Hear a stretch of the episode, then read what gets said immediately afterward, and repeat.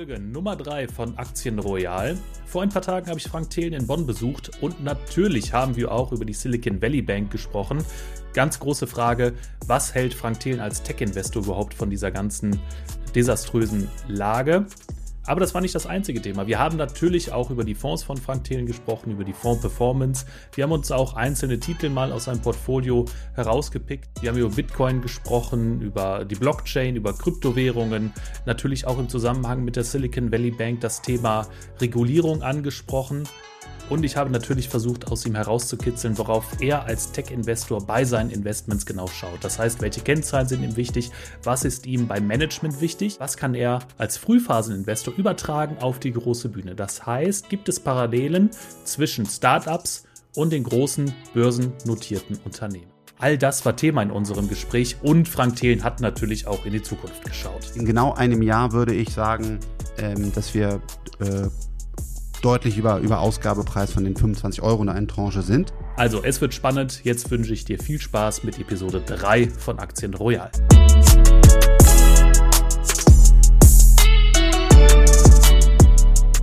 So, eine neue Folge von Aktien Royal. Wir haben einen frischen Gast am Mikrofon. Frank, wer bist du? Was machst du? Ja, ich bin der Frank. Äh, ja, was mache ich? Ich bin äh, Gründer. Ich komme ähm, ganz ursprünglich mal daher, dass ich Startups aufgebaut habe im Softwarebereich, sogar noch mit CD-ROMs. Lange Geschichte, bisschen DADL, Höhle der Löwen und ähm, heutzutage konzentriere ich mich auf der einen Seite auf europäische äh, Technologie-Startups mit Freigeist. Dort investieren wir in der, in der frühen Phase, in der Seed-Phase. Und auf der anderen Seite 10x DNA, Capital Partners. Mhm. Dort investieren wir global in Tech-Unternehmen, die gelistet sind, also in Aktien. Mhm, okay. Erzähl uns auch ein bisschen was äh, zu deinem Hintergrund. Wo kommst du her? Wie sah deine Jugend aus? Hast du dieses Investorengehen, sage ich mal, vom, äh, vom Familienhaus, äh, vom, von deinem Hintergrund her mitbekommen schon? Steckt das schon in dir drin oder hast du das irgendwie gelernt? Äh, das kann ich nicht sagen. Auf jeden Fall in der direkten äh, Generation, also meinem Vater und meiner Mutter, steckt es nicht drin, mhm. denn die waren überhaupt nicht äh, unternehmerisch. Äh, aber mich hat es irgendwann ja äh, begeistert. Wie habe ich angefangen? Äh, ich habe einfach äh, irgendwann Software entdeckt, das fand ich total super, durfte in, hier in Bonn ähm, am ersten Bildschirmtelefon der Welt mitentwickeln. Da gab es noch kein Internet, das war dann noch ISDN Peer-to-Peer hm. und habe dann immer gute Mentoren gefunden und habe mich dann nach und nach äh, immer tiefer in die Software hm. eingebunden. War das bei der Telekom hier in Bonn?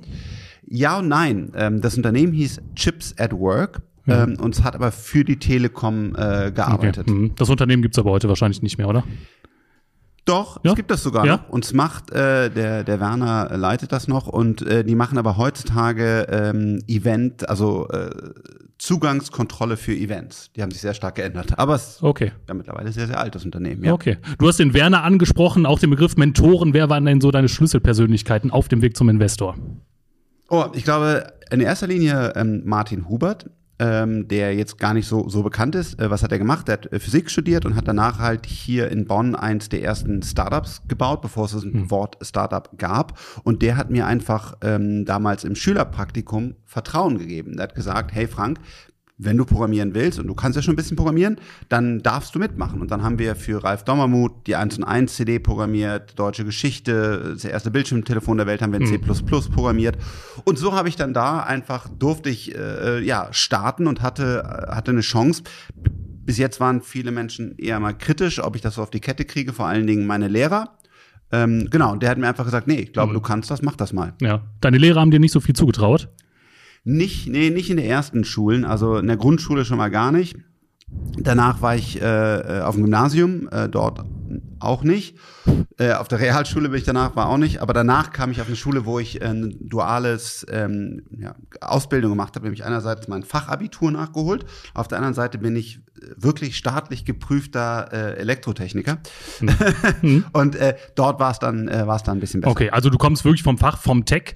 Wie, wie kommt so die Investorenseite hinzu? Hast du dich dann irgendwann für Wirtschaft interessiert, dir das selber angelesen oder hast du noch mal ein Studium gemacht? Wie war das? Ähm, ich musste es irgendwann können. Warum? Ähm, ich habe Unternehmen aufgebaut. Ich war immer CTO und äh, irgendwann äh, sind die Unternehmen so. Vielleicht noch mal ganz kurz ja? zur Erklärung, was macht ein CTO? Äh, CTO ist immer Chief Technology Officer, dann hat man einen CEO, das ist der Executive Officer, der macht quasi der Gesamtchef, dann hat man äh, einen CFO, der macht Finanzen und so weiter. Also ich kam aus der Technologie, ich war immer CTO, ich habe die, äh, die, die, äh, die Entwicklung geleitet, mit aufgebaut und war für alle Programmierer und so weiter verantwortlich. Ähm, so, irgendwann bin ich dann reingewachsen und äh, ja, es gab schwierige Zeiten und irgendwann hat Board oder Investoren gesehen, ähm, ich glaube, du musst noch mal eine Ebene drüber gehen und CEO werden. Und äh, das bin ich dann seitdem auch immer geblieben und habe dann die Gesamtverantwortung gemacht. Wenn du mich fragst, wo ist eigentlich mein Herz und wo will ich äh, perspektivisch auch wieder hin, ähm, äh, ist halt wieder eigentlich CTO. Also ich, ich lebe, mhm. lebe und liebe Technologie. Ähm, Problem ist halt nur, wir haben hier einen Alex Koch, der so gut ist, dass er auch deutlich besser ist als ich. das ist eine Herausforderung. Aber äh, eigentlich mein Herz äh, schlägt äh, für den CTO. Ja, okay. Äh, da kommen wir später noch zu, zu Freigeist, Tenix DNA. Jetzt erstmal Höhle der Löwen, da kenne ich wahrscheinlich die meisten äh, her. Ich auch. Ich war am Anfang ein großer Fan der Sendung, habe okay. alles, alles geschaut. Am nächsten Morgen, weiß ich noch, die Startups sind angerufen und zum Interview gebeten. Ähm, mit der Zeit habe ich mir aber gedacht, ja, irgendwie, das wirkt alles sehr, sehr gespielt, das ist alles viel Show dabei. Ja, da hat sich für mich immer die Frage gestellt, wie lange vorher, kennt ihr schon äh, die, die Gründer? Ja. Ähm, wie viel Kontakt habt ihr vorher schon oder spielt sich das alles wirklich in der Show ab, so wie das mhm. gespielt wird? Das glaube ich nämlich eben nicht. Okay. Äh, da kann ich dich beruhigen. Also ich kann jetzt nur von meiner Zeit sprechen. Ich glaube auch, dass es heute noch so ist. Das würde mich sehr verwundern, wenn sich das geändert hat. Aber als Fakt kann ich nur von meiner Zeit sprechen. Und das ist, man weiß gar nichts. Und das lebt auch die Produktion ähm, ja sehr, sehr klar. Äh, und wenn dann irgendeiner mal irgendjemand anders kennt, äh, das rauskommt, dann darf der auch gar nicht mehr pitchen. Also für mich war es immer die Situation und ich glaube auch, dass ich die anderen Löwen, auch teilweise sind sie ja gute Freunde geworden, auch so einschätzen kann, dass das für die auch gilt. Es kennt keiner diese Startups, die da reinkommen. So. Das heißt aber auch, ich muss innerhalb von zwei Stunden, das wird dann gecuttet auf 20 Minuten oder was auch immer. Also wir sehen schon länger, die Startups stellen mehr Fragen hin und her. Das wird dann halt fürs Fernsehen runtergecuttet, aber wir sehen die das erste Mal. Und dann musst du innerhalb von zwei Stunden eine Entscheidung treffen. Willst du dort wirklich investieren? Und dann kommt die Realität. Manche Aussagen, die da getroffen sind, sind nicht korrekt. Die kann man nicht nachvollziehen. Manchmal hat man Missverständnisse. Man sagt, hey, wollt ihr jetzt auch nach Amerika expandieren, da könnte ich euch helfen. Dann sagt das Gründungsteam ja, aber in Wirklichkeit meinten sie nein oder was auch immer. Und deswegen gehen einfach Deals auch kaputt ähm, aus der Sendung, aber deswegen ist alles wirklich echt. Und mhm. wir haben das große Glück mit Freigeist, vielleicht sogar das erfolgreichste Portfolio ähm, aufgebaut zu haben. Äh, wir haben wirklich äh, mehrere hunderte Millionen an Umsatz mit, äh, mit Startups daraus generiert. Wir haben tausende Arbeitsplätze geschaffen. Also es war wirklich auch äh, ja, wirtschaftlich, finanziell und für den Startup-Standort wirklich ein großer Erfolg. Aber es gab sicherlich auch Startups, die dann hinterher nicht funktioniert haben. Definitiv, die hm. allermeisten, die hm. allermeisten. Und die, die, äh, manche haben. Kannst du da so eine Quote nennen? Wie viel ja, haben funktioniert, ja, ja, wie viel nicht? Also die, genau, die DRDL-Ausfallquote ist auch, äh, ist, äh, ist auch bei uns hoch. Boah. Hm. Also auf jeden Fall mal über die Hälfte hm. äh, und äh, auch teilweise sehr schnell. Ähm, manche Dinge wie so eine Spielzeugkiste haben sich dann nochmal wirklich gut auch finanziert und weitergelaufen und haben es danach dann trotzdem nicht komplett geschafft. Aber wie im Venture Capital normalerweise üblich, bei Freigeist haben wir ein bisschen anderes Modell. Die Winner ist das, ist das große Thema. Und wenn man dann ein Little Lunch, ein Ankerkraut, ein Y-Food äh, die haben ja, kann man ja in der Wirtschaftswoche nachlesen, allein letztes Jahr 120 Millionen Umsatz gemacht hm. und wachsen sehr, sehr stark. Ähm, das ist dann natürlich das Spannende in so einem Portfolio. Hm. Okay, also Stichwort Winner takes it all. Du, ihr versucht, die Geschäftsmodelle zu finden, die sich dann am Ende gegen alle durchsetzen können. Genau, das ist klar, das Venture Capital äh, Game. Bei uns bei Freigeist haben wir glücklicherweise eine höhere Quote, weil wir auch einen anderen Ansatz haben. Aber bei DHDL, wo wir sehr schnell und in viele mhm. Startups investiert haben, haben wir auch sehr viele Startups äh, danach wieder verloren. Mhm. Okay. Jetzt sagst du selber, du bist immer noch Techniker, hast das totale Blut, das Programmieren. Warum jetzt überhaupt diese Investorenseite? Warum sagst du nicht einfach, boah, ich mache jetzt irgendwie mein Ding, ich mache jetzt ganz viele Startups nebenbei oder ne, ich gründe meine eigenen Startups und mache einfach Technik, Technik, Technik. Warum kommt diese Geldseite dazu? Weil ich die Dinge für mich baue, ganz egoistisch sozusagen, wo komme ich her? Als wir damals Wunderlist äh, gebaut haben, Task Manager, ähm, hat mir einfach eine App gefehlt, die sich über die Cloud synchronisiert hat und alle Aufgaben verwaltet hat. Und das ähm, Christian Reber war dann Gründer und CEO und das haben wir dann gemeinsam gebaut, weil ich einfach diese, diese Applikation haben wollte, diesen Task Manager. So, und so habe ich alles gemacht. Äh, deswegen, als ich irgendwann gesehen habe, die Welt ändert sich und wir, wir haben eben nicht mehr nur Software, sondern vor allen Dingen disruptive Technologien, das mal den Baukasten der Zukunft genannt, haben wir Freigeist angepasst und investieren äh, in Deep Tech. So. Und jetzt, in welcher Situation stehe ich in meinem Leben? Ähm, ich habe über Dekaden hin Unternehmen aufgebaut, investiert, hatte immer das Geld, was zurückkam, haben wir äh, fast eins zu eins wieder in Startups investiert. Und jetzt kommen wir in einen Zeitpunkt, wo so viel Rückflüsse da sind, die wir gar nicht mehr in Startups im Seed-Bereich sinnvoll finanzieren können. Also hatte ich auf einmal auf der privaten Seite, auf meiner, auf meiner Seite ähm, Liquidität. Was habe ich damit gemacht? ich habe gesagt, okay, jetzt will ich Aktien äh, investieren. Und daraus bin ich dann zum Investor geworden. Daraus habe ich dann gesagt, okay, wie macht man das Ganze eigentlich richtig? Und daraus ist dann 10xNA gegründet worden. Okay. Ja, wie macht man das Ganze richtig? Was ist dir wichtig oder was ist euch, dir und deinem Research-Team ganz besonders wichtig, wenn ihr auf der Jagd nach guten Unternehmen seid? Ja, wir schauen ähm, als allererstes mal auf die Technologie. Da kommen wir her. Also wir kommen eben nicht vom, vom klassischen Investment, wo man zuerst auf die Finanzparameter schaut, sondern wir schauen uns an und sagen, ist das eine Buzzword disruptive Technologie? Also mhm. können die etwas mit x Faktoren besser, schneller, günstiger und so weiter. Und da haben wir ganz verschiedene Wege drauf zu kommen. Das eine ist, ähm, wir haben eine eigene Software entwickelt, die äh, sich Unternehmen anschaut und dann versucht zu verstehen, was die tun. Glücklicherweise nicht wie im Private Market, Venture Capital, hat man im Public Market sehr viel Information, auf die man zugreifen kann. So. Und die, ich nenne das immer so ein bisschen, bubbeln dann hoch. Also man sieht halt eben, ähm, je nachdem, welche Parameter die erfüllen, bubbeln die hoch und, und das Team schaut sich das an. Okay. Da erzähle ich gleich weiter. Mhm. Dann haben wir auf der anderen Seite, selber bauen wir ja eine Menge, Menge Technologie bei Freigeist, Satelliten, Energiespeicher, Roboter, Flugzeuge und so weiter. Dort äh, das heißt, du meinst in den Startups, die genau, in den ne? Startups, ne? genau. Mhm. Dort sieht man ja dann auch eine Menge an Batterie, Produktion, mhm. Software und so weiter, wo man sagt, hey, das ist eigentlich wirklich, wir setzen jetzt zum Beispiel, was wir nicht tun, Beispiel, auf einmal komplett auf Nvidia-Chips. Ähm, dann sieht man so ein Unternehmen, sagt, ah, ist ja, ist eine Technologie, in Public, lass uns das doch bitte mal angucken. Also du hast die Software, die sucht vollautomatisch. Mhm. Dann hast du ein Netzwerk an, an Technologieunternehmen, in denen wir leben und dann sehen, okay, wer macht hier gerade eigentlich welche interessanten Technologien, Produkte und so weiter, die, die, die kommen dazu.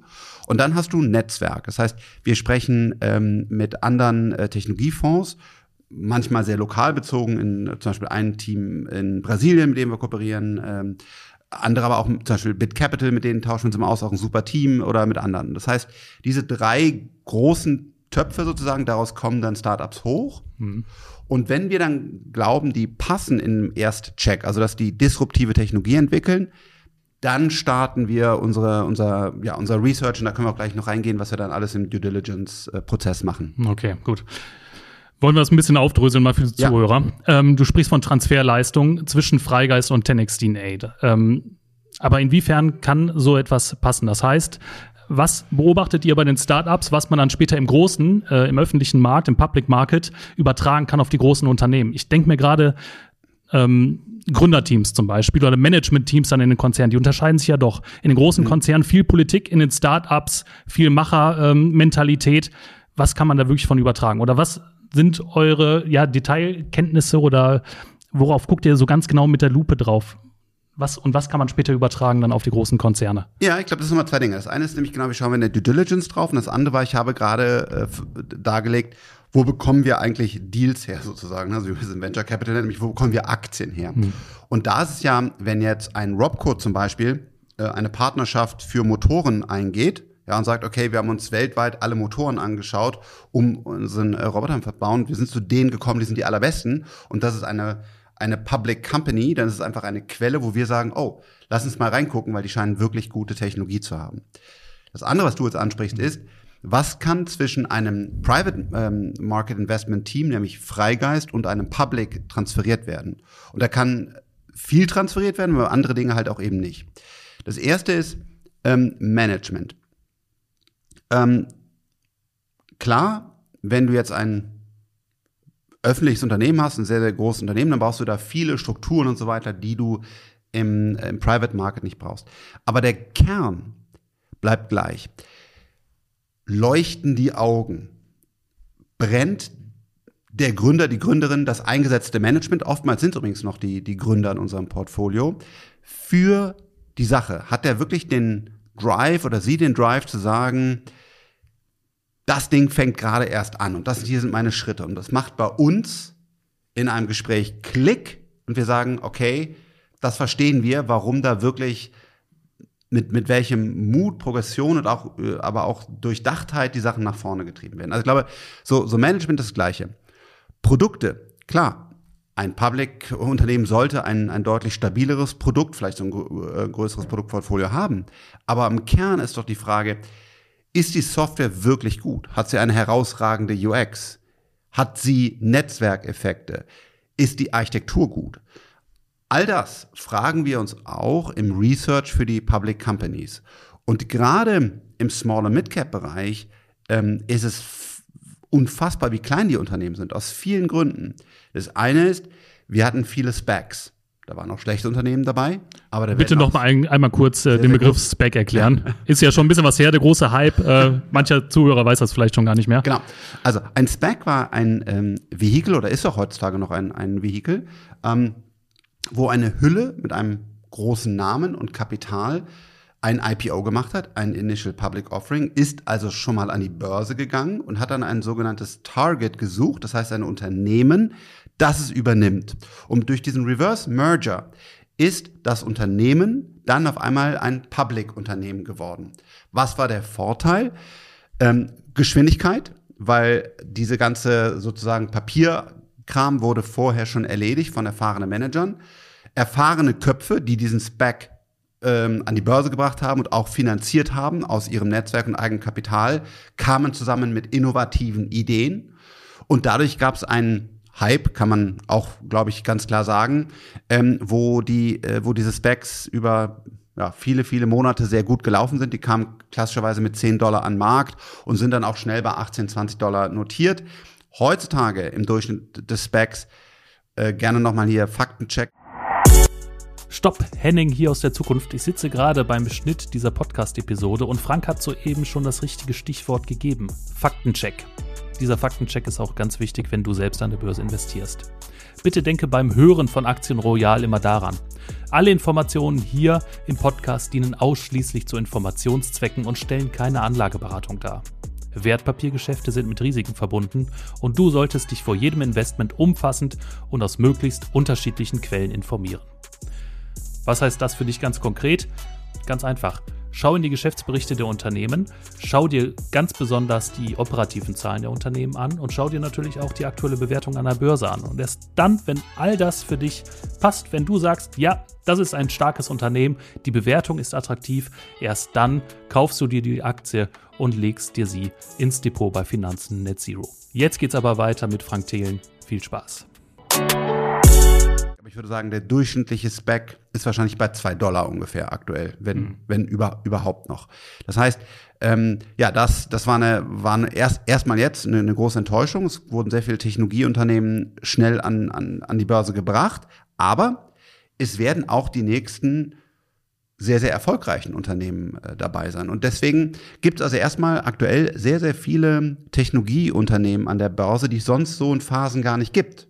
Das ist ja erstmal super für uns, weil wir haben mehr Auswahl, mehr Unternehmen da und unser Job, ja, ist eine Menge Arbeit, aber wir, wir lieben unsere Arbeit und wollen auch gar keine Viertageswoche.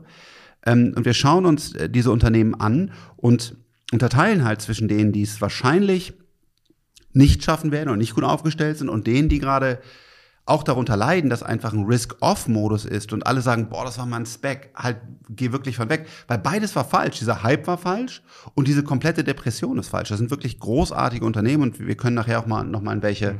äh, in welche reingehen. Ähm, und das ist eigentlich ganz interessant, weil auf einmal finde ich mich wieder in, in, äh, in, in Meetings, wir treffen die, treffen die Startups oder auch natürlich teilweise machen wir Zoom-Calls wo über die gleichen Themen gesprochen wird. Wie ist eigentlich deine Sales Pipeline? Also wie genau gewinnst du Kunden? Also ganz frühe Fragen, weil die Unternehmen auch noch so früh sind. Und da können wir uns dann ganz klar eine Meinung bilden und sagen, hey, das passt oder das, das passt nicht. Also es ist eine, eine Sache, die, die wir so nicht geplant hatten, aber wir kommen quasi auch immer näher an Startups wieder ran, besonders äh, mit unserem Small- und Mid-Cap-Fund, der neu ist, wo wir nochmal einen stärkeren Fokus auf kleinere Unternehmen setzen. Okay.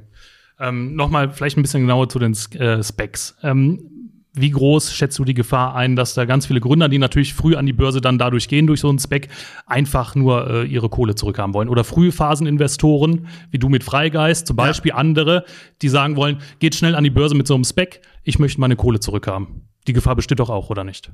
Ja, heute nicht mehr, weil es gibt keine Specs mehr. Also aktuell mhm. werden keine, also ja. technisch gibt's sie noch, mhm. aber was war früher dabei?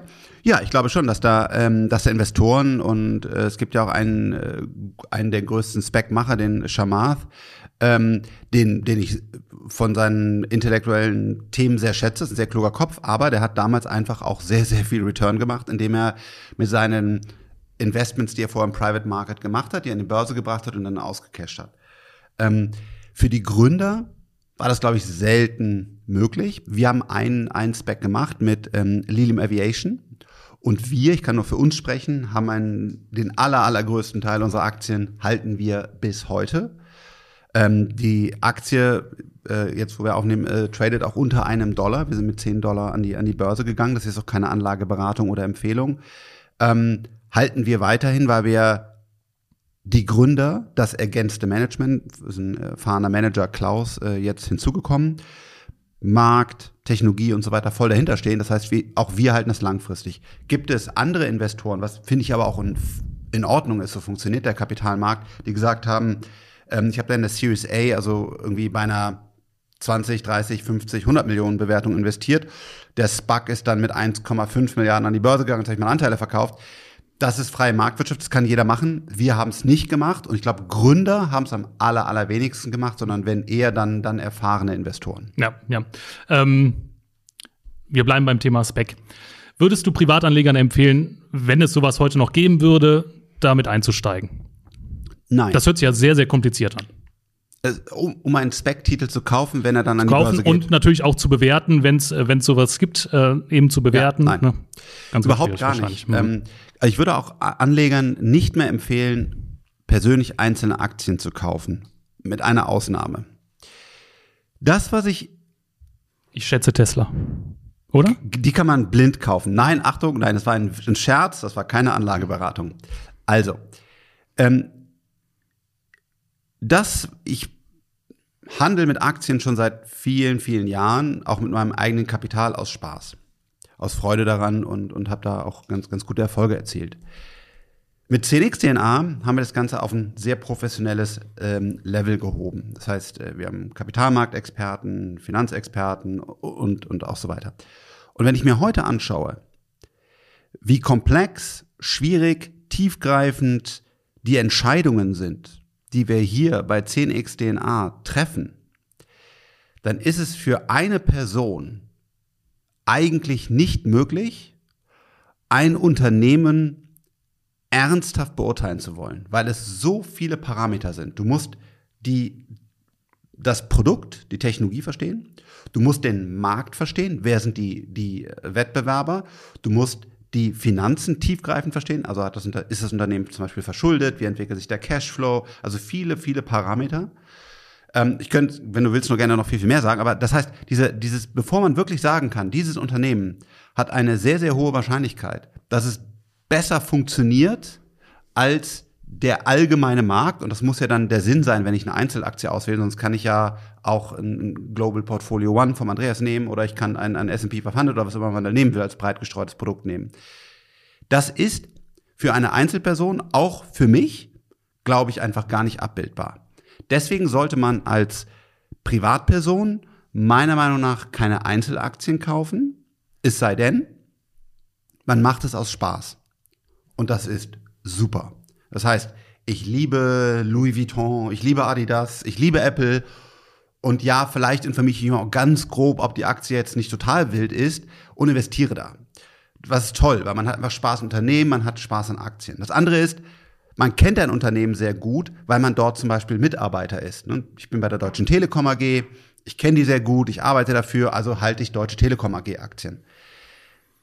Aber ernsthaft jetzt zu sagen, zum Beispiel, ich bilde mir mein eigenes Portfolio zusammen an Einzelaktien, da muss ich sagen, ähm, das, das sehe ich heutzutage einfach nicht mehr als möglich. Es ist, die, die Welt ist zu komplex, was man da an Software Team, was breit aufgestellt ist und so weiter benötigt, um es wirklich beurteilen zu können, ist ja, ist wirklich äh, sehr umfangreich. Mhm.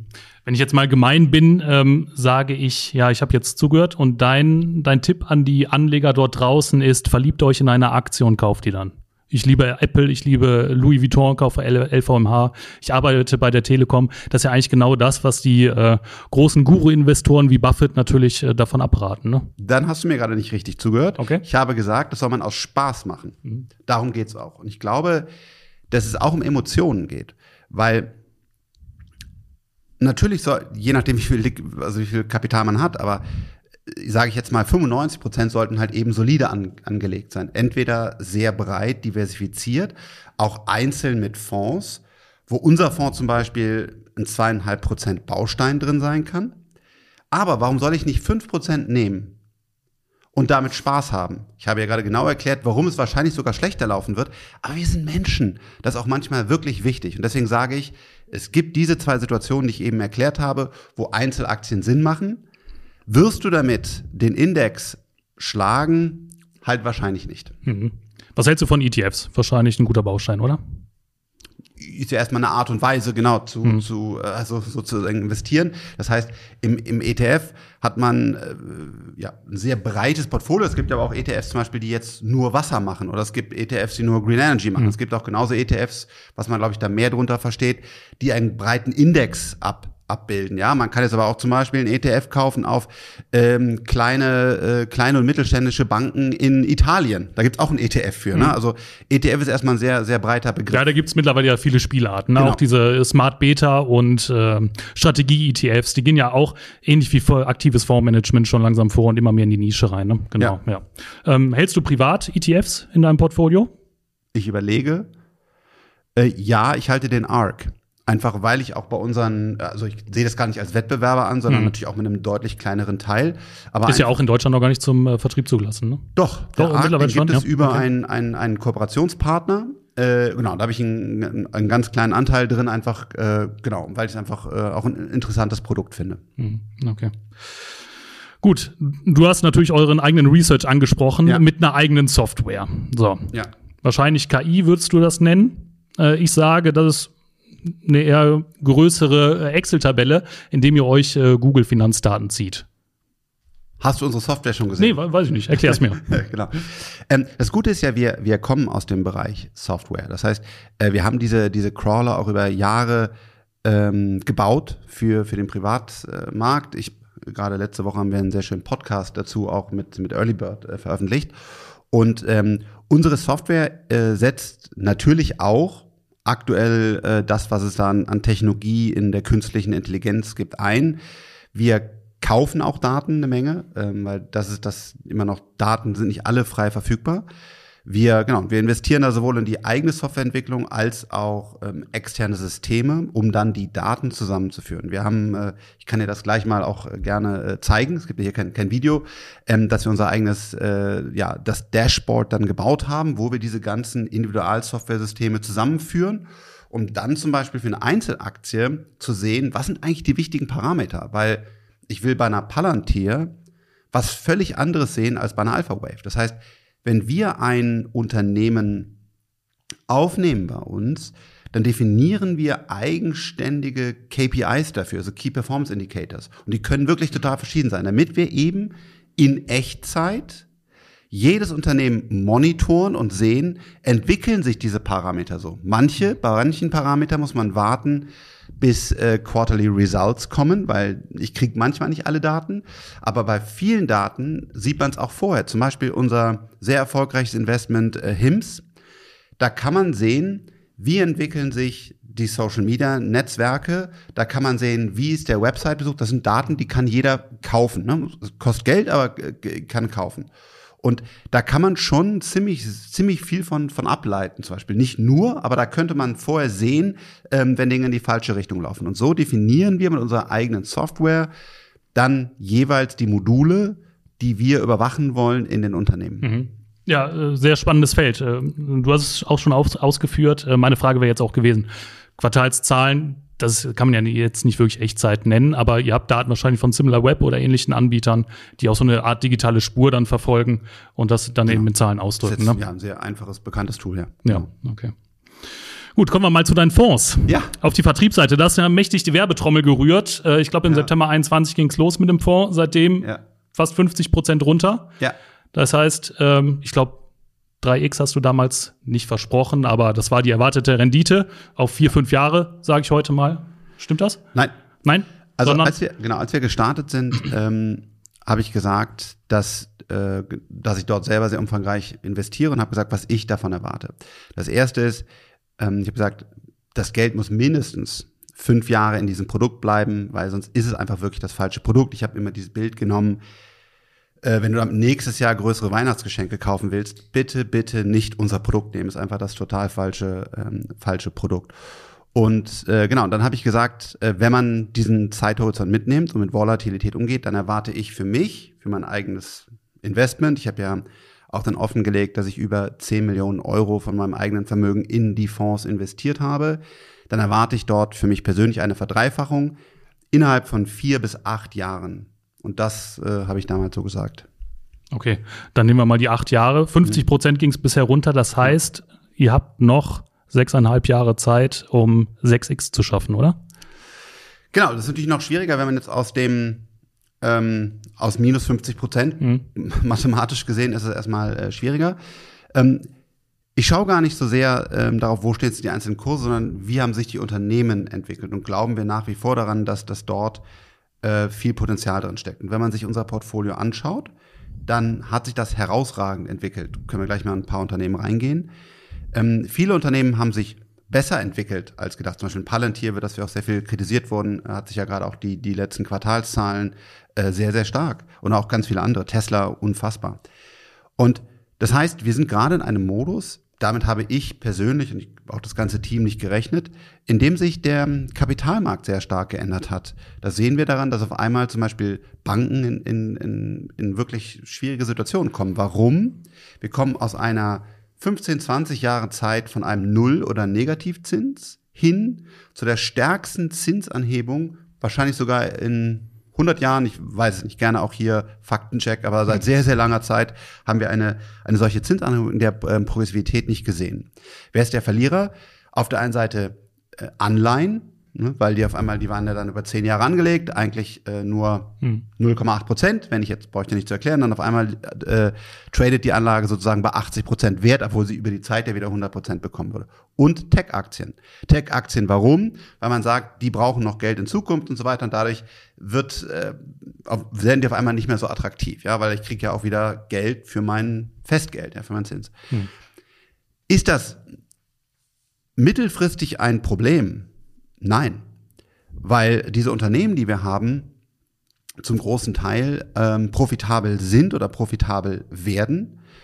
Der Trend hin zur Technologie ist ja eher noch viel stärker geworden, seitdem wir den Fonds aufgelegt haben. Also wenn ich mir heute anschaue, die Probleme der Energietechnik sind noch viel größer. Wir brauchen noch mehr Solar und noch mehr Speicher. KI, wie wir es auch genau natürlich geplant haben, hat einen Riesensprung gemacht. Wir werden also noch mehr Chips benötigen, noch mehr Software und so weiter. Wir können in einzelne Bereiche reingehen. Das heißt, der Trend, warum wir diesen Fonds gestartet haben und was ja unsere Grundidee war, zu sagen, die Welt verändert sich durch den Baukasten der Zukunft stärker denn je. Die Unternehmen liefern starke Zahlen. Und ja, der Markt insgesamt, das trifft ja auch ein Bailey Gifford, ein Sequoia, ein Tiger, ein BitCapital, ein ARK, kann jetzt jeder selber mal gucken und seine Tools starten, da sind wir gar nicht so schlecht. Aber insgesamt, wenn ich jetzt natürlich sage, äh, das ist leider unser erstes Jahr und wir haben äh, fast minus 50 Prozent, sieht das schlecht aus. Wenn man das Ganze differenziert betrachtet und sagt, was haben andere Tech-Fonds gemacht, was ist dort passiert, wie geht's den Unternehmen, die die, die, die ausgesucht haben, war das Research, was die veröffentlicht haben, richtig? Dann glaube ich, stehen wir ziemlich gut da. Aber wie fühlst du dich denn heutzutage als Mensch? Wenn du jetzt siehst, ja, der Fonds ist 50 Prozent runter, viele Privatanleger, klar, du hast jetzt nicht explizit wahrscheinlich Werbung gemacht, kauf den Fonds, kauf den Fonds, das habe ich nicht gehört, aber viele kennen dich aus den Medien und haben sich mhm. wahrscheinlich gedacht, ja, Frank Thelen investiert da, Frank Thelen macht da was, ja. stellt einen Fonds auf die Beine, da investiere ich. Wie fühlst du dich heute, auch gegenüber den Privatanlegern? Du musst wahrscheinlich auch dem einen oder anderen persönlich mal erklären, da kommen wahrscheinlich E-Mails, Anrufe rein. Nein. Ähm, sehr gut. Für mich ist immer wichtig, dass die Interessen allein sind. Und ähm, was schlecht wäre, ist, wenn ich jetzt irgendjemand irgendwas aufgeschwätzt hätte und da davon irgendwie einen privaten Vorteil gehabt hätte. Das Gegenteil ist der Fall. Ich habe immer sehr transparent gemacht, was das Produkt kann, was es nicht kann. Ich selber, und heute haben wir äh, knapp 70 Millionen äh, an der Management, ich habe über 10 Millionen davon reingetan. Das zeigt mir mal einen Fonds, äh, wo das so stark ist. Ähm, meine Frau, will jetzt hier keine Beträge nennen, ist massiv investiert. Mein Vater, unser Team, unsere Freunde. Also es ist nicht, dass nicht, dass das dann später familiär daneben geht, oder Frank? genau, hm. absolut. Das ist da sicherlich äh, auch zu Recht äh, diskutiert man da mal drüber, ja, auch speziell für meinen Vater, weil der natürlich auch schon älter ist, ja. Guter Und, Punkt, guter genau. Punkt. Gerade äh, Tech-Fonds, Wachstumsfonds. In, äh, ich weiß nicht, wie, wie alt dein Vater ist, aber ich denke mal, der rückt eher näher ran an die Auszahlungsphase als an die Einzahlphase, wenn man das mal als Sparplan betrachtet. Definitiv, ja. So, Was hat, passiert mein, da hat jetzt? mein Vater, hm. so wie ich, äh, da. Äh, Sorry, und er wird ja auch nicht der Einzige sein. Da werden ja auch diverse Absolut. ältere Privatanleger dabei sein, die jetzt bei dir investiert haben. Absolut. Und deswegen haben wir auch immer gesagt, ihr braucht genau diese Zeitphasen. Deswegen hat mein Vater natürlich, weil er mich vielleicht auch ein bisschen mag, dann vielleicht zehn Prozent seines Vermögens reingetan, aber nicht wie ich, sondern sehr, sehr viel mehr Prozent. Ja, und deswegen kommt er auch noch absolut klar. Aber natürlich sagt er, wenn ich das jetzt mit meinen anderen stabilen Sachen vergleiche, die ich da habe, dann, dann lieber Sohn, äh, dann bist du sehr weit runtergekommen. Dann kann ich ihm erklären, warum. Und er hat ja deswegen nur 10% reingetan, was schon sehr, sehr progressiv ist. Das heißt, derjenige, der uns wirklich zugehört hat, der, der sich mit dem Produkt befasst hat und unserer, unserer Kommunikation befasst hat und gesagt, das ist der Tech-Baustein für ein Portfolio. Wir haben auch oft gesagt, Dollar Cost Average ist gut. Wir haben super viele Sparverträge, was mich freut, weil es das heißt, die viele, viele von unseren Kunden sind Dollar Cost Average, also langsam immer jeder Monat einen kleinen Betrag da reingegangen. Und ja, es ist eine Situation, wo mir wichtig ist, ich bin im gleichen Boot, das bin ich. Ich glaube, das, äh, das ist sehr, sehr, sehr umfangreich, was ich da investiert habe. Und, äh, und wir sind immer offen und ehrlich. So. Und äh, kann man sagen, dass Aktien immer nur nach oben gehen? Nein. Und Leute, die jetzt investiert haben und gesagt haben, boah, ich will nach einem Jahr, aber der Thelen verdoppelt das sicherlich innerhalb von wenigen Monaten. Da muss ich sagen, das tut mir leid, da hat man einfach nicht zugehört, sondern da war eine Gier und eine Erwartung, die wir so nicht gedeckt mhm. hatten. Du hast den Punkt angesprochen, Fondsvolumen. In deinem Originalfonds nenne ich ihn mal 63 Millionen, glaube ich, heute. Oder nee, 70, du sagst 70 ja, Millionen. Haben, genau. Ihr habt zwei neue Fonds, ja. jeweils mit über einer Milliarde mittlerweile drin. Woher kommt denn da das ganze Geld? Also wenn, wenn meine Zahlen stimmen. Ich habe heute ja. Morgen nochmal nachgeschaut. Ähm, ich glaube, der Small Mid Cap hat bisschen über eine Milliarde, mhm. der andere über 1,2. Woher kommt das Geld? Die haben natürlich auch Insti-Tranchen, ja. aber hast du so einen Überblick vom Feedback her von den Investoren, woher kommt dieses Geld und warum ist gerade im Originalfonds, warum sind da nur 70 Millionen drin? 10 Millionen von dir scheint mir ein bisschen wenig. Warum ist das so? Ja, das ist einfach, weil du da eine Null zu viel dran gemacht hast oder viele Nullen. Wir haben da keine Milliarde drin, sondern ich kann, das ist ja auch öffentlich einsehbar, was da drin ist. Also wir haben in den Fonds insgesamt 70 Millionen, nachdem sie ja runtergekommen sind. Das heißt, wir haben weit über 100 Millionen äh, okay. genau eingesammelt an Vermögen, sind auch sehr, sehr glücklich drüber und deswegen ist mir auch so wichtig, immer transparent das Ganze zu kommunizieren, was wir tun, weil wir haben keine Abflüsse. Wenn man sich andere Tech-Fonds ansieht und sogar auch andere Fonds generell ähm, und auch noch Fonds, die zu der Zeit gestartet sind, ähm, dann, dann haben die einfach ein riesen Abflussproblem und wir nicht. Wir haben Zuflüsse. Also da, deswegen nochmal Danke für das Vertrauen. Haben wir eine Milliarde an der Management? Heute noch nicht. Das war ein Ziel, was wir damals ausgegeben haben. Und ich glaube auch, wir werden das erreichen. Natürlich in so einer schwierigen Phase wird das noch zwei Jahre oder fünf Jahre dauern, kann ich dir nicht sagen. Das, was ich hier dem Team und unseren Anlegern äh, versichere, ist, dass wir die Zeit dazwischen finanzieren. Denn aktuell machen wir hier Verluste, weil wir uns das bestmögliche Research leisten wollen. Das finanzieren wir einfach zwischen. Das heißt, wir machen auch gar keinen Gewinn mit dem Fonds, sondern Verlust. Und das ist total fein, weil es ein ganz, ganz langfristiges äh, Projekt ist. Also leider nein, nicht jeweils eine Milliarde in den neuen Fonds. Mhm. Oder äh, gestern hat jemand investiert, dann muss gleich im Team sprechen, dann würden wir heute Abend. Ja, wirklich sogar, seltsam. Da muss man mal einen Datendienstleister checken. Ja, ja, wir würden okay. sogar eine Party mhm. machen.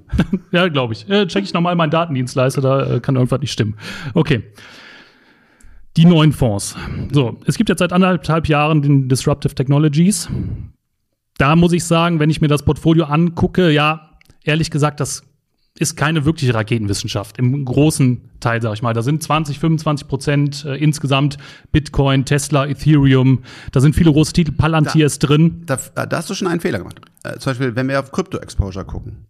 Da gehen wir halt eben nicht hin und sagen, okay, wir machen da jetzt irgendwie Krypto rein, sondern wir leisten uns eigenes Crypto-Research. Und natürlich arbeiten wir dort auch mit anderen Häusern zusammen, wir tauschen, tauschen uns aus. Deswegen ist eben nicht der Bitcoin so stark. Dazu kann man auch eine andere Meinung haben, das ist total fein. Aber wir haben eine dedizierte Meinung, zu der wir uns, die uns viel Geld kostet und viel Zeit. Und ich hoffe, wir werden am Ende des Tages recht behalten. Was haben wir gemacht? Wir haben ungefähr fünf Prozent Krypto-Exposure. Und wir haben äh, erkannt, dass äh, das wahrscheinlich der Merge von der Ethereum-Plattform zu, von Proof of Work zu Proof of Stake funktionieren wird. Und dann haben wir davor schon gesagt, wir wechseln ein Großteil, nämlich 4% Ethereum, 1% Bitcoin, weil wir glauben, dass das die attraktivere Plattform ist. Und genau, das ist, glaube ich, auch bisher gut äh, gelaufen. Und das heißt, auch bei so einer Position ist es nicht einfach, ja, mach mal irgendwie Krypto, sondern wir, wir überlegen uns sehr genau, wie stellen wir uns da auf. Wir haben auch drei und vier Coins darunter und Plattformen, die wir in der Beobachtung haben und wo wir immer wieder denken, sollten wir jetzt zum Beispiel mal 0,5 Prozent davon reinkaufen. Das prüfen wir ständig. Und aktuell haben wir ein ganz klar starkes Exposure auf, auf den Ether, auf den Coin der Ethereum-Plattform und haben auch eine sehr klare Hypothese, warum das sehr gut laufen sollte, auch weiterhin in der Zukunft. Also eben nicht, ja, mach ich mal 5% Bitcoin und dann irgendwie so ein bisschen Tesla, ein bisschen Palantir, sondern wir überlegen uns immer sehr, sehr genau, was ist jetzt für den großen Fonds, den Disruptive Technologies, der richtige Weg, weil wir da ja auch die großen Unternehmen teilweise drin haben und im Small und Mid Cap sind sie ja dann gar nicht drin, deswegen haben wir auch das neue Produkt mhm. gelauncht und sagt, Tesla und Baidu habe ich schon selber. Aber das war ja nicht der ursprüngliche Plan, später noch einen Small und Mid Cap Fonds aufzumachen, oder? Sei mal ehrlich. Nein, immer. Was ist denn die Idee? Mein, meine, mein Endziel ist, dass das alles auf der Blockchain läuft. Ich glaube heute, der, der, der größte Dienst. Also das muss er erklären. Die Fonds sollen auf der Blockchain laufen oder was meinst Unbedingt, du damit? Genau. Wir haben eine ganz schlimme Situation und ähm, das habe ich auch am, äh, am Wochenende getweetet. Ich bin Freund und auch begeistert von Bitcoin und äh, Ether als, als Währung. Der größere Dienst, den die Ethereum-Plattform aber äh, leisten könnte, ist, dass sie Transparenz in das Bankensystem bringt. Ja? Das wäre eigentlich das große Thema, wo man sagt, wir sind voll digital und ähm, wir haben eben nicht mehr irgendwelche Papierdinger, Fax und so weiter. Und wir können gar nicht mehr nachvollziehen, welches Balance Sheet, welche Bonds bei welcher Bank sind. Ja? Und äh, das wäre einfach ein äh, sehr, sehr großes Ding. Und das ist für mich bei unseren Fonds das Gleiche. Warum sind das Fonds, die hochkomplex angelegt werden müssen? Warum sind das nicht einfach Einträge in einer Ethereum-Plattform, wo man in, in Echtzeit sieht, was wir handeln, wo sie stehen und wo ich dann auch Parameter über Software, über Smart Contracts drüber legen kann, nämlich Krypto an aus. Große Unternehmen äh, in einer Marktkapitalisierung über so und so an aus. Das sind ja alles Konfigurationen für mich. Und deswegen äh, haben wir diese Fonds gelauncht. Also exakt gleiches Research. Einzige, was wir da machen, ist ein Konfigurationen bauen. Krypto? Ja, nein. Große Unternehmen, die man vielleicht schon in einem anderen ETF oder sonst wo hat, an, aus. Aber der Kern, das Research ist komplett das gleiche. Mhm. Okay, dann müssen wir mal auf das Thema Krypto zu sprechen kommen, ganz ja. kurz. Du bist Fan der äh, freien Marktwirtschaft, nämlich an. Ihr sitzt ja hier auch an der Josef Schumpeter Allee, sehr schön. Ja. Äh, wie passend. Ähm, auch kein Zufall. Das denke ich mir, das wäre jetzt meine Frage. Wir sind wollte ich eigentlich fragen. Habt ja. ihr da hier irgendwas gedeichselt mit der Stadt Bonn, dass hier die Straße auf einmal Josef Schumpeter Allee heißt? Ähm, ich nicht, aber ein Freund von mir. Okay. Und der, der hat, hier der hat seine Connections. Der hat hier, na, das ist hier alles gebaut. Alles, was sein Auge sieht, hat, mhm. er, hat er gebaut. Okay. Mhm. Das ist ein Freund von mir, genau, deswegen sitzt Okay, spannend. Nicht. Thema freie Marktwirtschaft. Ähm, da denke ich mir, es ist doch eigentlich ganz nett, wenn man einen Regulator hat, also einen Staat, ja. der das schön ordnet. Dazu gehören auch die Banken, die ihren Ledger, also die Bücher führen. Da hat man einen Dritten, dem man vertrauen kann. Warum soll das auf einmal schlecht sein? Bisher hat es doch wunderbar funktioniert. Nein, eben nicht. Hat ja gar nicht funktioniert. Ähm, und der, der Über Jahrhunderte hat es funktioniert. Äh, nein, also wir hatten ja immer wieder Probleme damit. Und warum? Weil die Systeme eben nicht in Software gegossen sind, sondern weil es äh, irgendwelche Aktenordner sind, die auch gar nicht äh, interaktiv reagieren. Und deswegen kann ich ja eben nicht durch die, durch die ganze BaFin-Regulierung durchschauen, sondern ich habe ganz viele Banken und wir sehen es bei der, bei der Silicon Valley Bank. Natürlich hätte deren interne IT, aber auch ja vor allen Dingen mal der externe, das waren doch Risiken, die hätte jede Software, die hätte doch jetzt mal ganz sehr, sehr äh, hier marketingtechnisch, das hätte doch jedes Chat-GPT äh, mit zwei verbundenen Augen gesehen, ja? Das kann doch nicht sein. Warum stehen wir da? Das gleiche war doch bei Covid. Wir haben doch hier Papiere ausgefüllt. Deswegen sind einfach Leute gestorben. Das kann man ganz klar beweisen. Weil wir eben keine vernetzten Daten haben, weil Dinge eben nicht auf der Blockchain mit Smart Contracts laufen, sondern wir immer noch Papier oder tote PDFs haben. Das ist ja genau die Vision, die ich mit Do the Document App damals ändern wollte. Das ist eine lange Geschichte, das ist heute ein sehr erfolgreiches Unternehmen. Aber das stimmt nicht. Das ist einfach schlecht, was wir da tun. Und wir, wir haben nicht den Mut, den nächsten Schritt zu gehen. Gut, die Zuhörer, die jetzt zuhören, die werden sich denken, ja, es gibt äh, diverse Kryptobörsen, die äh, in letzter Zeit pleite gegangen sind, wo es auch Probleme gab. Ja, aber das konnte man sehen, weil eben genau das passiert ist. Wenn der, die hätten es offenlegen können, wenn sie wollten. Und wenn ich sehe, dass eben die Assets nicht offengelegt werden, obwohl sie es könnten, dann ist es deine Entscheidung. Und sagst du, oh, der macht das nicht. Bei der, bei der Bank ist es ja so, dass sie so reguliert ist über das Papier, dass sie gar nicht darauf läuft. Aber es gibt ja auch genau transparente ähm, Kryptowährungen und Kryptobörsen und Banken. Und da kann man sich dann absolut ein Bild von machen. Okay. Kommen wir mal ganz kurz zur Silicon Valley Bank. Das finde ich jetzt schon noch spannend. Äh, was meinst du, hätte man die so retten müssen, wie es jetzt getan worden ist? Ja. Warum? Die Silicon Valley Bank war essentiell für die, das globale Startup-Ecosystem. Von das heißt, sorry, ganz bösartig gesprochen, wenn es deine Interessen oder die Interessen anderer Tech-Investoren betrifft, dann bitte Staatsrettung ja. Ich habe noch nicht fertig gesprochen. Okay. Die Silicon Valley Bank war wirklich essentiell für das gesamte Startup-Ecosystem. Wäre sie also gekippt, hätte das globale Auswirkungen gehabt für Innovation, Startups und so weiter. Vielleicht hätte man sagen können, ja, aber das war ja dann einfach so. Der Punkt ist nur, wenn man klug draufschaut, gab es eigentlich gar kein großes Risiko. Weil die Silicon Valley Bank war nicht schlecht finanziert, also sie hatte ein schlechtes Risikomanagement. Aber es ist schon heute abzusehen, dass wahrscheinlich überhaupt kein Geld vom Staat hinzugefügt werden muss sondern es geht darum, diesen Bankrun zu stoppen und danach sind die Assets der Silicon Valley Bank da. Sie sind nur nicht liquide. Das ist ein wirklich schlechtes Risikomanagement. Das hätte das Management nicht so machen dürfen. Da kommen wir zum ganz spannenden Thema, wie das passiert ist. Das ist ein eigener Podcast. Aber der Impact für den Staat, für den Steuerzahler ist nicht da, weil der Steuerzahler wird nichts dazu tun.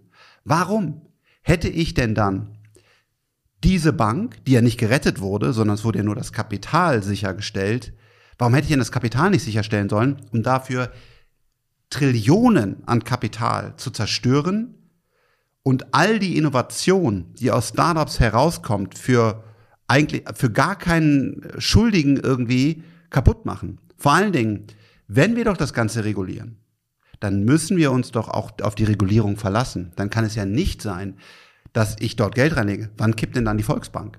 Also ich glaube, dass wenn der Staat sagt, ich reguliere die Banken, das ist fein, gut, aber dann reguliere sie bitte auch.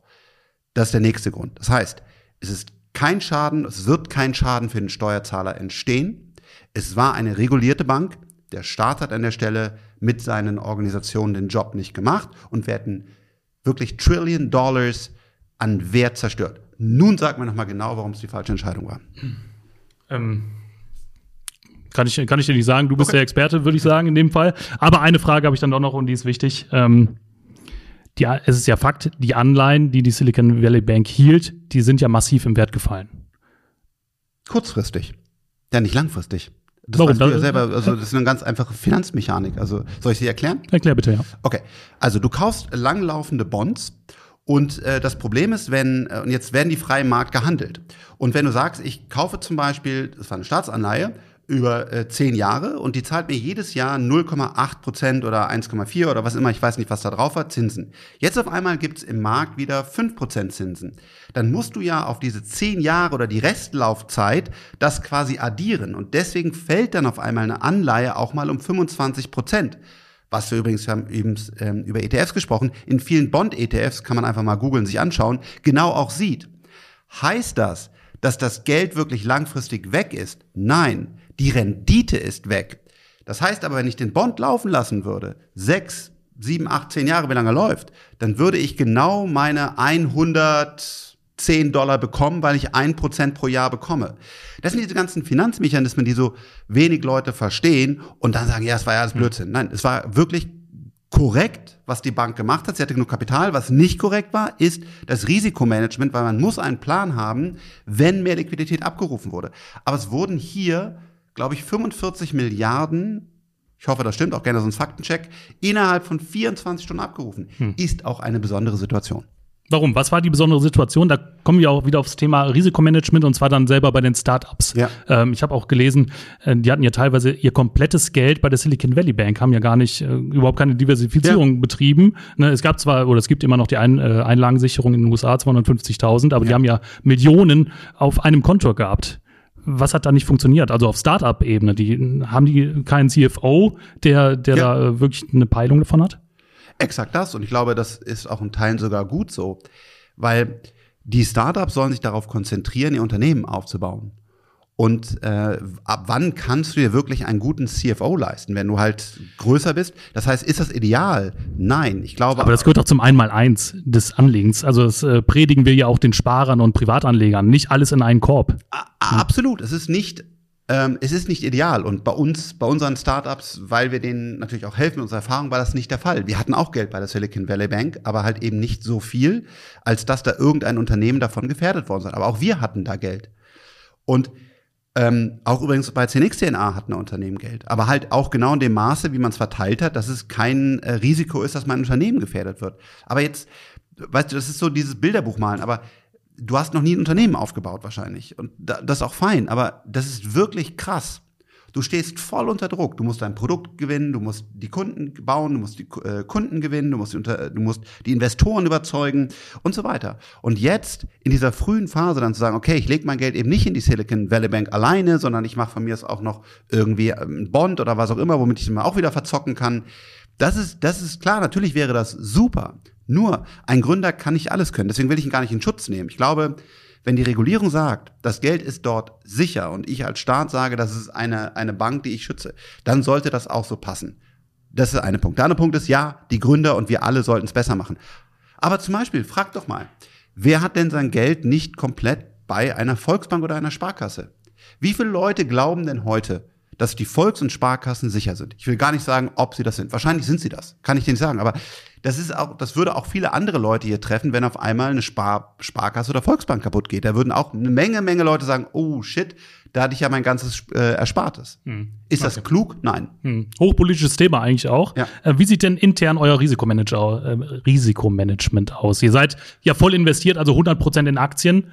Ähm, was Ma passiert, wenn das schiefgehen sollte? Dann ist alles weg. Genau, wenn die, äh, wenn, wenn die Welt nicht mehr existiert, dann hat unser Fonds ein Problem. Ähm, was bieten wir dem Markt an? Wir müssen ja irgendwas anders machen, sonst, sonst haben wir keine Daseinsberechtigung. Wir sind ein Long-Only, also wir investieren nur in Unternehmen mit einer hoffentlich besseren Ertrag. Also wir shorten nicht, also wir wetten nicht auf fallende Kursen. Wir hatchen nicht, also wir sichern nicht ab, sondern wir kaufen Teile von hoffentlich herausragenden Technologieunternehmen, die sehr stark wachsen und perspektivisch viel, viel Free Cashflow generieren. Jetzt kann ich sagen, hm, ich glaube, die Fed jetzt bei der nächsten Sitzung, hm, die macht 0,5. Da müssten die Aktien ja eigentlich fallen. Und das kann auch jede Investmentbank der Welt, wenn sie will, als Produkt anbieten. Wir nicht. Wir timen den Markt nicht, wir shorten den Markt nicht, wir hedgen den Markt nicht, sondern wir geben sogenanntes Exposure in wirklich herausragende Technologieunternehmen. Und es liegt an dir, ob du das direkt aufbaust, ob du das Dollar Cost Average, also langsam über Zeit aufbaust und ob 10x DNA zweieinhalb oder zehn Prozent von deinem Portfolio sind. Das liegt daran, wie alt bist du, wie viel Geduld hast du und so weiter. Mhm. Aber wenn wir jetzt anfangen, in unserem Produkt auch noch zu hedgen, ein so Mischfonds oder sowas werden, das sind wir nicht und das wollen wir auch niemals sein, haben wir trotzdem man manchmal Cash, aber ich würde sagen maximal zehn Prozent, was schon sehr, sehr, sehr viel für uns ist. Ja, weil wir halt doch gucken, wann kann man vielleicht gut nachkaufen, aber in einem sehr, sehr kleinen Teil. Ich will, das will auch ich, dass 10xDNA mit den jeweiligen Fonds, ob ich große Unternehmen dabei haben will, Krypto, ja, nein und so weiter, ein Long-Only-Baustein in meinem Portfolio ist. Sonst weiß ich nachher gar nicht mehr, was ich da drin habe. Okay. Ähm, Frank, ich wollte eigentlich heute mit dir noch über ein paar Unternehmen sprechen, die ihr im Fonds habt, aber ja. ich sehe, wir sind schon im Schlussspurt. Vielleicht über ein Unternehmen würde ich ganz gerne mit dir noch sprechen, und zwar Meyer Burger Technologies ja. aus der Schweiz. Ähm, wir haben das Thema Sicherheit, wir haben das Thema Risikomanagement und jetzt habe ich mir heute Vormittag in, äh, in die Zahlen mal reingeschaut von Meyer Burger. Ähm, die haben extrem hohen Cashburn im, im Vergleich eben zu den liquiden Mitteln in der Bilanz. Ähm, ja. Hast du da einen konkreten Einblick im Moment? Ähm, ich selber bin persönlich auch, äh, ja, ich finde das Unternehmen sehr, sehr stark. Aber eben dieser Punkt in der Bilanz mit dem hohen Cashburn, das sehe ich dann doch schon als, äh, als großes Risiko. Wie ist da im Moment eure Einschätzung? Ja, ähm, da sieht man, du bist äh, wirklich gut informiert, äh, gerade aktuell in, in, äh, bei, bei Meyer äh, Burger. Ganz wichtig, wie sind unsere Unternehmen finanziert und können sie ihre ähm, Planung, wie sie wachsen wollen, auch wirklich ähm, sauber finanzieren, denn auch das wird sicherlich in den nächsten Monaten, vielleicht hoffentlich nicht mehr Jahren, auch eine, eine Herausforderung äh, sein. Wenn man hier auf Meyer Burger im äh, Speziellen schaut, dann wechseln die ja auch gerade ihre, ihre Strategie halt von, von, von der Technologie, die sie verkauft haben, hin zu einer eigenen Produktion. Das, das benötigt mehr Kapital, wobei wir auch glauben, das ist ein deutlich attraktiveres ähm, Geschäftsmodell. Und wenn ich das richtig im Kopf habe, äh, dann haben die im äh, November, glaube ich, letzten Jahres auch noch 250 Millionen ähm, Schweizer Franken Eigenkapital, äh, um das Eigenkapital erhöht. Ähm, das heißt, die haben da eine, eine sehr stabile Finanzierung. Jetzt, wenn die Produktion weiter wächst, dann benötigen die äh, vielleicht noch mehr Kapital. Da sind wir eigentlich relativ sicher, dass das dann durch Fremdkapital abgedeckt werden kann. Ähm, besonders auch natürlich, weil sie in einem sehr wichtigen Bereich sind, nämlich äh, Europa äh, energieunabhängig zu machen. Also von daher ja, hoher Cashburn, denn sie bauen Produktionskapazitäten aus, sehr stark. Mit dieser sehr starken Eigenkapitalspritze, wenn ich das so nennen darf, gerade gerade letzten Jahres, ähm, glaube ich, sind die aber hier wirklich gut aufgestellt. Und ja, ich äh, will mal vielleicht noch auf zwei, drei kurz annehmen, weil man sagt natürlich, Tesla und so weiter sieht man vorne, aber wir haben eine Menge kleine Unternehmen drin. Cabios zum Beispiel, da geht es um, um Plastikrecycling. Haben wir uns wirklich, es ist sehr, sehr schwierig zu sehen, wer kann eigentlich was verarbeiten, wie viel Energie benötigt er und, und wie ähm, welches Material kommt hinten raus, was kann ich damit machen, ja, aber das sind ganz, ganz ähm, äh, wichtige Themen. Ich will noch ein letztes nennen, Alpha Wave äh, Semi, weil es einfach die größte Position äh, im Small und Mid Cap ähm, aktuell ist. Das ist äh, ähnlich wie ARM, also ein, ein Chip-Produzent, der aber nur die IP macht, das heißt, die eigentliche Produktion ist ausgelagert mhm. für Kommunikationsmodule im Cloud Computing. Also das ist dann für die großen Rechenzentren sehr relevant. Und das tradet aktuell wirklich sehr, sehr attraktiv, weil es halt einfach von diesem Tech-Sell-Off auch äh, betroffen ist. Wir glauben zu Unrecht, weil wenn ähm, künstliche Intelligenz größer wird, brauchen wir mehr Chips, brauchen wir mehr High-Performance-Rechenzentren und das ist definitiv eine der ganz, ganz entscheidenden äh, äh Schaufeln in dem Bereich. 10xdna.com, wir geben unser ganzes Portfolio offen, einfach ich auch total ernst. Schaut euch das an, diskutiert das mit uns und haben wir da einfach eine, eine gute Auswahl getroffen. An dem Punkt muss ich euch auch absolut loben. Also das, was man da an Transparenz sieht, an den Berichten, ihr veröffentlicht sehr viel an Research. Ich glaube nicht, dass das alles ist, was ihr in der Hinterhand habt, nee. ähm, aber das ist schon sehr viel. Ähm, von daher, das sieht man äh, bei anderen Fondshäusern auf, äh, auf jeden Fall nicht so. Gut, äh, gerne beim nächsten Podcast nochmal zusammensetzen, Frank, ja. und dann sprechen wir mal über die einzelnen Unternehmen im Portfolio. Da sind wirklich äh, einige spannende ähm, Dinge drin, wie ich finde. Vielleicht eine letzte Abschlussfrage, äh, bevor ich dich hier ja. entlasse zum nächsten Termin. Ähm, wir haben vorhin übers Alter gesprochen, über, über so eine Karriere als Investor. Wie lange gedenkst du jetzt noch äh, wirklich so ähm, ja, in Wachstumsunternehmen äh, zu, zu investieren? Wann wirst du konservativer in deiner, auch in deiner privaten Geldanlage? Ähm, hast du einen Plan für die Zukunft? Ja, ich habe einen Plan, ähm, aber der, der beinhaltet nicht, dass ich konservativer in der Geldanlage werde. Ähm, ich kann ja nicht sagen, wie lange ich ähm, gesund bin, also ne, geistig, äh, körperlich das, das machen kann, aber ähm, mir macht das einfach große Freude, hier mit diesen Köpfen an den Themen zu arbeit, arbeiten zu dürfen, sowohl im Private als im, im, im Public Market. Geschätzt, keine Ahnung, mache ich das noch 10, 15 Jahre äh, und werde dann langsam ausfaden und ähm, dann, äh, genau, werde ich mein Vermögen zum, zum großen Teil spenden ähm, für Bildung und für den Planeten, also Earth and Education. Ähm, wenn ich dann noch gesund bin, also ist auch wenn die Frage, äh, kann man das so planen, wenn man natürlich zum Beispiel schnell stirbt, dann geht's nicht. Aber der Grundplan ist, 10 bis 15 Jahre jetzt hier noch in, im Technologiebereich aktiv zu sein, dann langsam rausgehen und dann halt ähm, äh, ja, diesen Spenden und Aufbauen äh, zu starten, was auch nicht einfach ist, ähm, weil wenn es so, so funktioniert, wie ich mir das erhoffe, werde ich ein relativ äh, vernünftiges Vermögen dann, dann haben, was ich auch äh, spenden will. Und das Geld dann effektiv zu platzieren, als dass dann langfristig da die richtigen Sachen mit passieren, ist nicht einfach. Äh, diese Herausforderung, wenn ich es denn darf, werde ich mich dann in 10 bis 15 Jahren stellen. Okay. Ein Tipp zum Abschluss, äh, Frank, und zwar ein Tipp von dir. Wo steht der 10x äh, DNA Disruptive Technologies, also bei welchem Kurs in genau einem Jahr? In genau einem Jahr. Also erstens das totally guessing, ne, weil brauche ich dir nicht zu sagen, die Makrothemen sind, sind entscheidend. Aber äh, in genau einem Jahr würde ich sagen, ähm, dass wir äh, deutlich über, über Ausgabepreis von den 25 Euro in einer Tranche sind. Kann ich das garantieren? Auf gar keinen Fall. Wir könnten zum Beispiel noch schlimmere Kriegssituationen auf der Welt sehen und dann würden Aktien auch nochmal fallen. Glaube ich, dass wir aktuell auf einem irrationalen Bewertungsniveau für kleinere Tech-Aktien sind? Ja. Deswegen ist aber wirklich, das ist quasi wie Lotto spielen, zwölf Monate, weil du mich darum gebeten hast, habe ich es getan. 26 Euro. Alles klar, Dankeschön, Frank. Vielen Dank für deine Zeit und äh, hoffentlich bis zum nächsten Mal. Alles ja. Gute dir. Ja, und dir weiterhin viel Erfolg mit deinem Podcast. Danke für seinen Besuch.